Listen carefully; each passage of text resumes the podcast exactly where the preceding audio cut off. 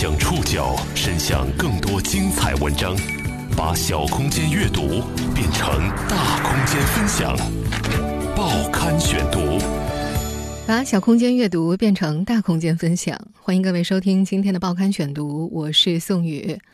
今天为大家选读的文章综合了央视、澎湃新闻、果壳网、界面新闻、外滩 The Band、北京青年报、中国证券报、财新网的内容，将和大家一起来关注。最近特别红的一种止疼药。最近，一种名叫芬太尼的止痛药一夜爆红。芬太尼 （fentanyl poisoning），芬太尼究竟是什么？它是中美元首会晤的重要议题，是特朗普口中摧毁美国的毒品。在美国民间有“中国白”“中国女孩”的混号。这种阿片类止痛药到底在美国造成怎样的危害？它是毒品还是良药？它和中国有什么关系？我国在打击第三类新型毒品方面做了哪些努力？报刊选读，今天和您一起了解芬太尼，天使还是魔鬼？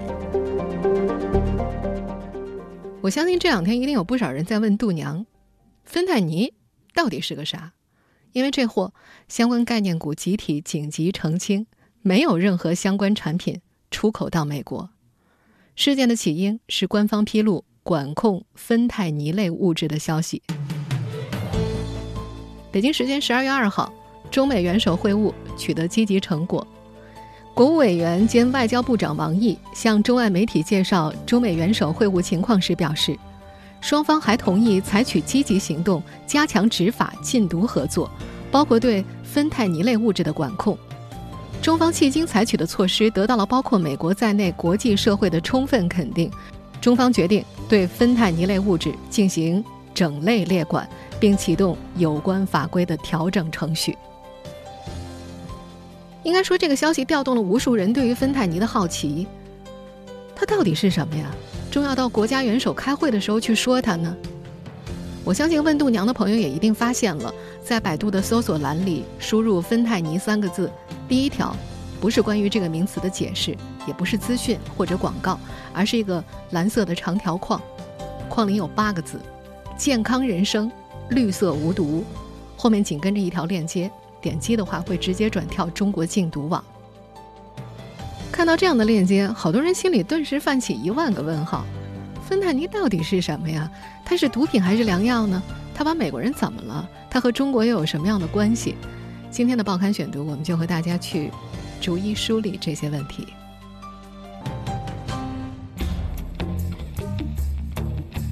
芬太尼到底是毒品还是良药？它是怎么诞生的？在麻醉科医生的眼里，芬太尼是什么模样？报刊选读继续播出：芬太尼，天使还是魔鬼？公开资料显示。芬太尼是一种强效的类阿片止痛剂，这里出现了一个医学名词“类阿片止痛剂”。我们普通人也许并没有听说过阿片止痛剂，但是麻醉科的医生们对于阿片类镇痛药物却是非常熟悉的，他们在每天的工作当中都要使用。阿片类药物有很强的镇痛作用，它们是麻醉和疼痛治疗当中至今为止无可替代的良药，但是。这种类型的药物，它是有两面性的，它们能够缓解疼痛，能够带来新快感，当然，它们也会令人成瘾。像我们熟悉的吗啡、杜冷丁，甚至海洛因，都是属于阿片类的。阿片，阿片，它在中国还有一个很通俗的名字，就叫鸦片。公元前五世纪左右，希腊人给罂粟科植物罂粟未成熟的果实浆汁的干燥物起了这么个名字。它的希腊读音呢，听起来很像阿扁。到了公元六世纪初，阿拉伯人把罂粟传到了波斯，波斯人把扁发音为片，所以就有了阿片这个词。在南北朝的时候，罂粟传入到了中国，中国人又把阿读成了鸦，从此在中国就有了鸦片这个词。这扯得有点远了，我们还是说回今天的主角芬太尼。我们如果用通俗一点的话来翻译的话，芬太尼它就是化学合成版的吗啡、杜冷丁，甚至海洛因。要讲述芬太尼的前世今生，我们必须要回到上世纪六十年代。一九六零年，比利时化学家保罗·杨森和他的同事们首次在实验室合成出了一种新的止疼剂，他们给这种止疼剂取名叫 fentanyl，这就是芬太尼。而杨森博士呢，就是大名鼎鼎的杨森制药的创始人。当然，芬太尼诞生的初衷是为了缓解人类手术时的疼痛，而芬太尼呢，也果然不负众望，它的镇痛效果很好，见效也快，很快就成了外科手术当中麻醉师们的最爱。深圳大学总医院麻醉科主任孙燕吴在接受央视采访的时候是这样说的。芬太尼和吗啡一样，是属于阿片类制剂，在临床广泛用于围术期镇痛、慢性疼痛以及癌痛的治疗，呃，是临床不可或缺的一类药物。它的镇痛效能是吗啡的一百倍，镇痛效能是吗啡的一百倍，这么强效的镇痛药一般是不会作为止痛的首选，但是它对缓解严重而又顽固的疼痛非常有帮助，例如那些难以缓解的癌症的疼痛。当常规的镇痛治疗效果不好的时候呢，患者依然可以通过芬太尼去缓解痛苦。在2017年的时候，芬太尼透皮贴剂作为癌症止痛药物进入到了世界卫生组织基本药物标准清单。作为合法药物使用的芬太尼啊，主要是有注射剂和透皮贴剂两种。注射剂呢，一般是作为手术麻醉的辅助药物，或者是术后镇痛；而透皮贴剂呢，可以长时间的持续释放药物，是用于缓解慢性疼痛的。原南京军区总院的一位麻醉师在接受《中国证券报》采访的时候说：“芬太尼系列药物它本身是一种好药，作为芬太尼家族药物，舒芬太尼它的镇痛持续时间是芬太尼的两倍。”因此，这种药物在临床麻醉、术后镇痛以及 ICU 镇静当中得到越来越广泛的应用。不过，我们前面也提到了，阿片类镇痛药虽然它很强效，但是它有成瘾和致死的风险，它需要谨慎的使用，严加监管。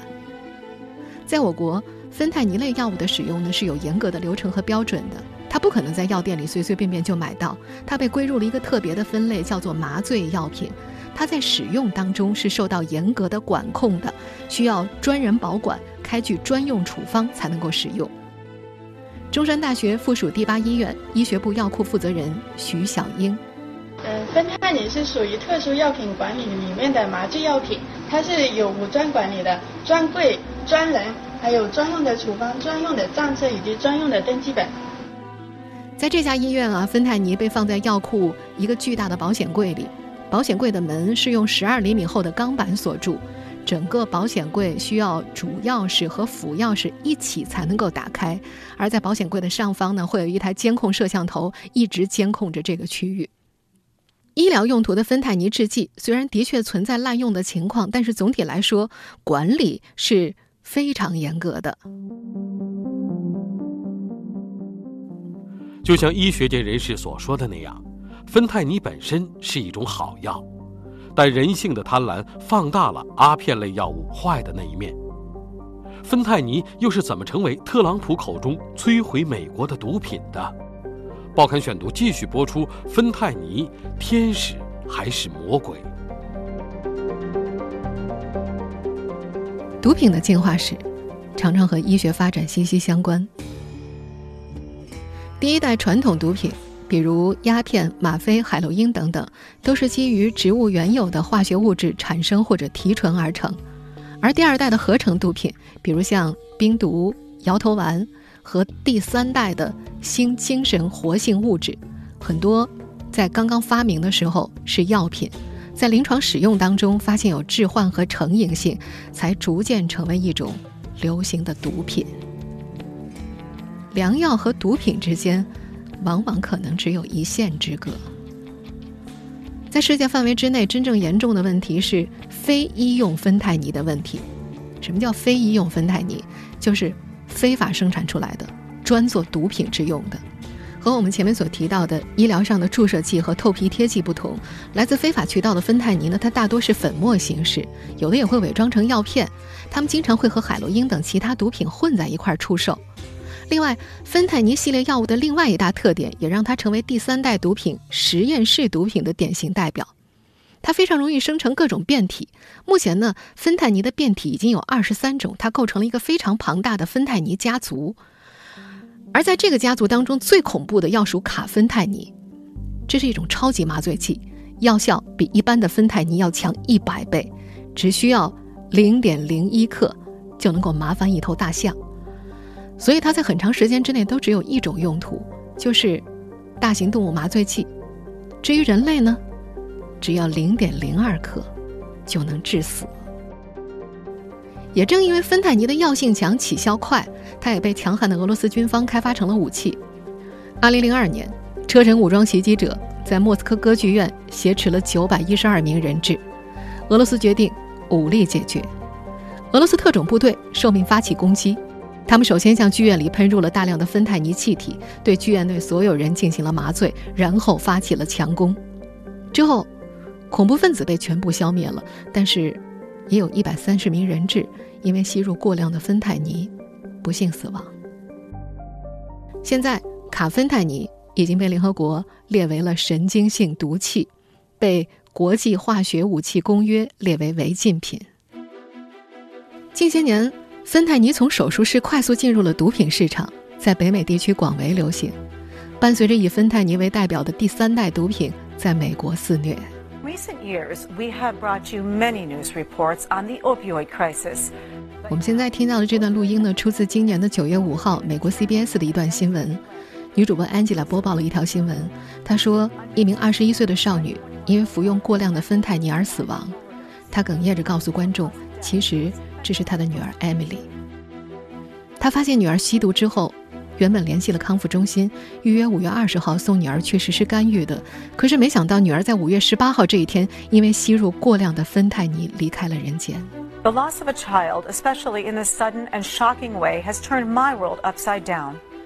I never intended a member of my family to become part of the statistics you hear on the evening news. Nobody does. Angela 后来在接受采访的时候说，那一刻她的整个世界都崩塌了。她觉得这件事可能发生在自己身上，也可能发生在任何一个人身上。安吉拉说的没错，美国可能是世界上使用止痛药最多的国家，百分之三十五的美国成年人常年使用医生处方的阿片类止痛药。根据美国国立药物滥用研究所统计。二零一六年，平均每天超过一百一十五名美国人因为阿片药物滥用而死，其中有一部分甚至就源自医生的处方。而和安吉拉的女儿 Emily 一样，很多药物成瘾的美国人试图从黑市上去购买芬太尼。早在二零一六年，获得七次格莱美奖的超级巨星王子，就因为服用过量的芬太尼突然死亡。在二零一六年的时候，美国因为毒品死亡的人数再创纪录，达到惊人的六点四万人。美国的毒贩之所以喜爱芬太尼，是因为在毒贩们眼中，它价廉物美，性价比高。芬太尼不仅有更强的药效，比其他毒品更强的兴奋和致幻的效果，而且它还便宜。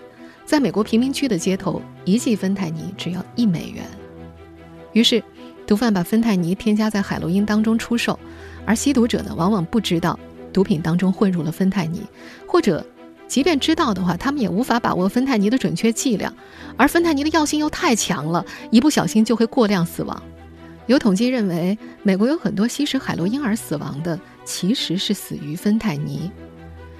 而根据美国联邦疾病控制和预防中心的报告显示，美国年轻人啊，嗑药的时候大多会加那么一点芬太尼。为了应对阿片药物成瘾危机，在二零一七年十月份，美国总统特朗普罕见的宣布美国进入公共卫生紧急状态。但是，情况依然在不断的恶化。显然，芬太尼已经成了美国非常严重的公共卫生紧急问题。滥用带来的兴奋、致幻以及强烈的成瘾性，让止痛药芬太尼成为美国亟待面对的公共卫生难题。芬太尼和中国有什么关系？我国在打击精神类毒品方面都做了哪些努力？报刊选读继续播出：芬太尼，天使还是魔鬼？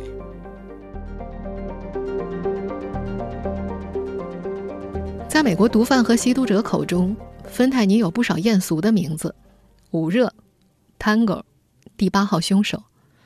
其中最有名的两个却让中国人感到特别的刺眼，他们叫做 China White、China Girl，中国白、中国女孩。二零一六年七月份。美国缉毒局发布了一份全国性报告，指出，二零一四年以来，已经有数十万件假冒处方药进入了美国药品市场，其中一些含有致命量的芬太尼和芬太尼类似物。根据这份报告提到，美国缉毒局认为，中国是美国、墨西哥、加拿大非法制造芬太尼的主要源头。而我国外交部发言人在今年十一月二十七号的新闻发布会上表示。美国国内目前出现的芬太尼类物质滥用问题是综合因素作用的结果。美方一再指责中方是其国内芬太尼类物质的重要源头，但是从来没有向中方提供准确的数据和证据，通报的情报线索也十分有限。实际上，美国邮政系统的管理漏洞为这类毒品流入美国提供了可乘之机。芬太尼类物质它是没有香味儿的。一个小小的信封就可以装几千次服用剂量的芬太尼。在美国，像 UPS、DHL 等私营的快递公司是需要提供药品的电子数据资料，但是美国邮政的普通邮寄它不需要。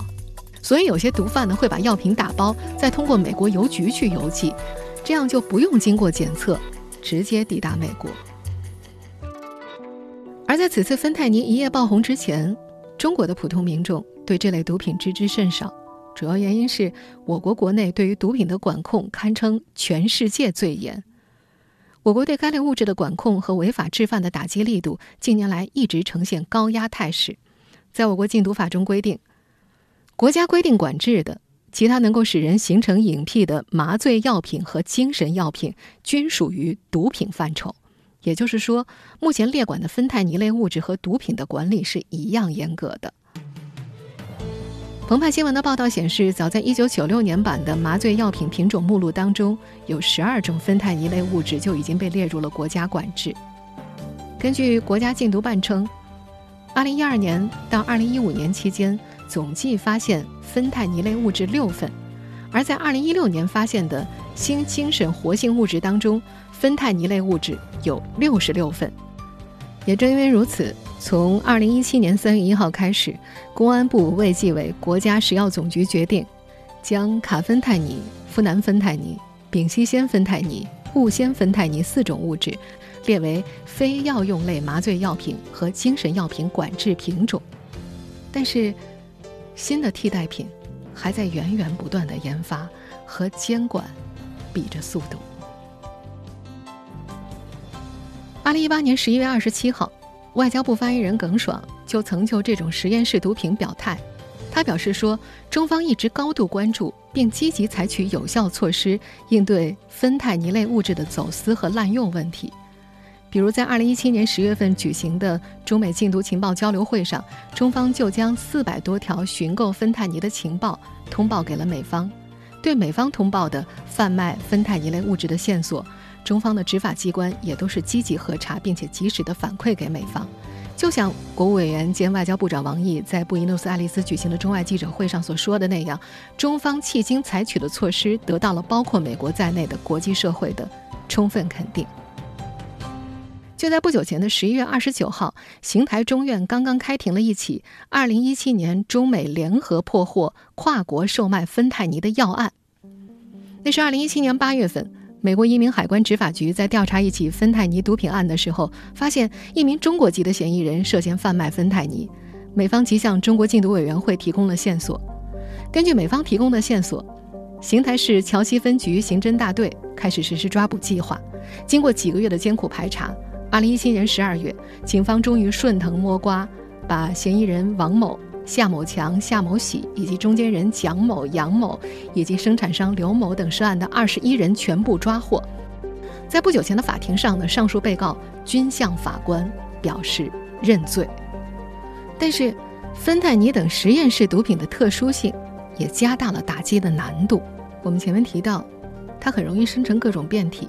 目前，这个家族已经有二十三种了。中国公安大学侦查与反恐怖学院副教授。禁毒研究专家包含在接受北京青年报采访的时候就提到，本质上呢，毒品和药品之间在药理属性上并没有一个明确的界限。一部分毒品其实已经几乎没有药用价值了，比方说冰毒这类毒品很容易和药品进行区分，但是依然有不少毒品它同时也是药品，例如吗啡、鸦片等等。在这种情况之下，如果依靠药理属性的话，是很难对它们进行区分的。除此之外，包含还提到了芬太尼衍生物这类实验室毒品的另外一种特性：合成这类衍生物本身就带有明显的规避法规的属性。也就是说呀，有些制毒分子会专门去盯着禁毒部门的列管附表，管了什么，他就再做出一个里面没有的。实验室毒品变化极快。就像九头蛇一样，砍掉一个会以极快的速度重新长出两个来。立法机关将某种物质列入列管名单，就会有相似的十种新品冒出来，这非常无奈。管制的速率始终比不上开发一种新芬太尼替代品的速度。此次中方决定对于芬太尼类物质进行整类列管，理论上它就意味着发现一种列管一种。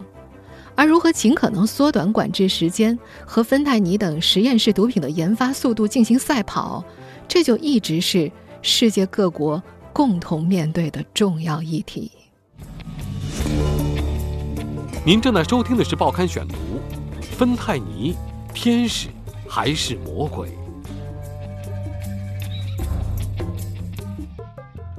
我相信正在听节目的朋友，在这次芬太尼爆红之后，一定听到了。网上所爆出的一些激进的、不和谐的声音，有些人在听到美国认为芬太尼所困的时候，甚至觉得特别解恨。这部分观点觉得，将近一百八十年前的第一次鸦片战争是西方向中国的输入，如今是中国向西方反输入啊，悄无声息，兵不血刃呐。实际上，这种想法是很危险的。不良文化应该是全民抵制，毒品。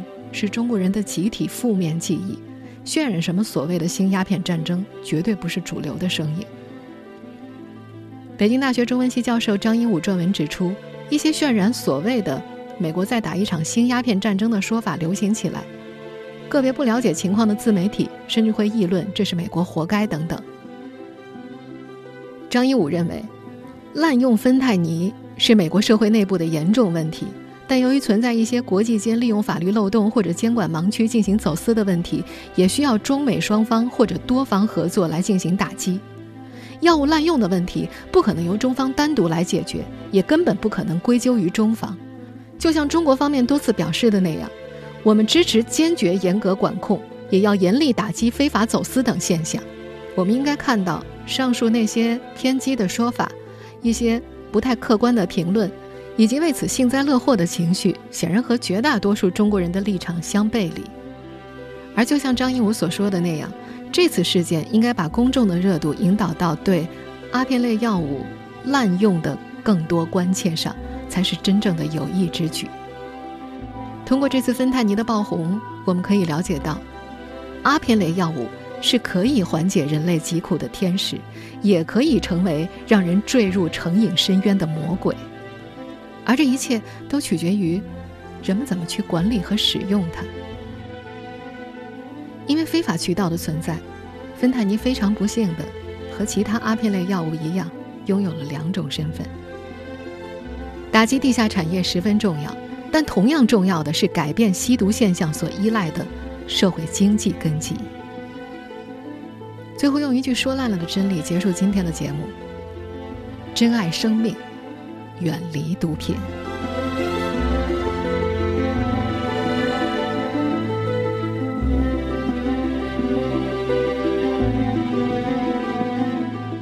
以上您收听的是《报刊选读》，森泰尼，天使还是魔鬼？